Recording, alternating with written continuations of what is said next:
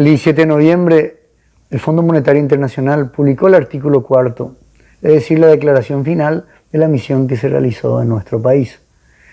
El informe considera importante como medida un posible aumento de los ingresos tributarios, ya que los ingresos tributarios del Paraguay son muy bajos en comparación con otros países. Según un estudio realizado por MF, la presión tributaria en el Paraguay, es decir, la división de los ingresos tributarios totales sobre el Producto Interno Bruto se ubicó en un 9% al cierre del año pasado.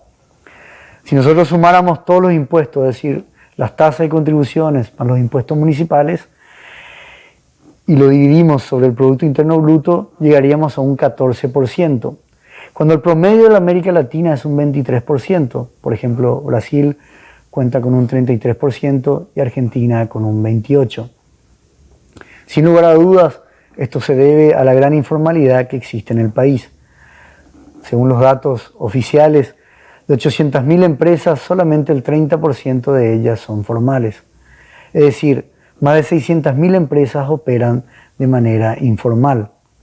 La pandemia trajo como consecuencia un año bastante impredecible para las empresas, ya que muchas de ellas han debido implementar enormes maniobras para poder seguir operando una suba de impuestos en estos momentos significaría para muchas de ellas el tiro de gracia.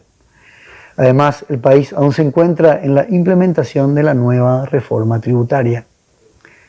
Es por ello que en estos tiempos de reactivación económica sería muy importante el poder desbaratar los esquemas de evasión, así como el de simplificar el sistema tributario.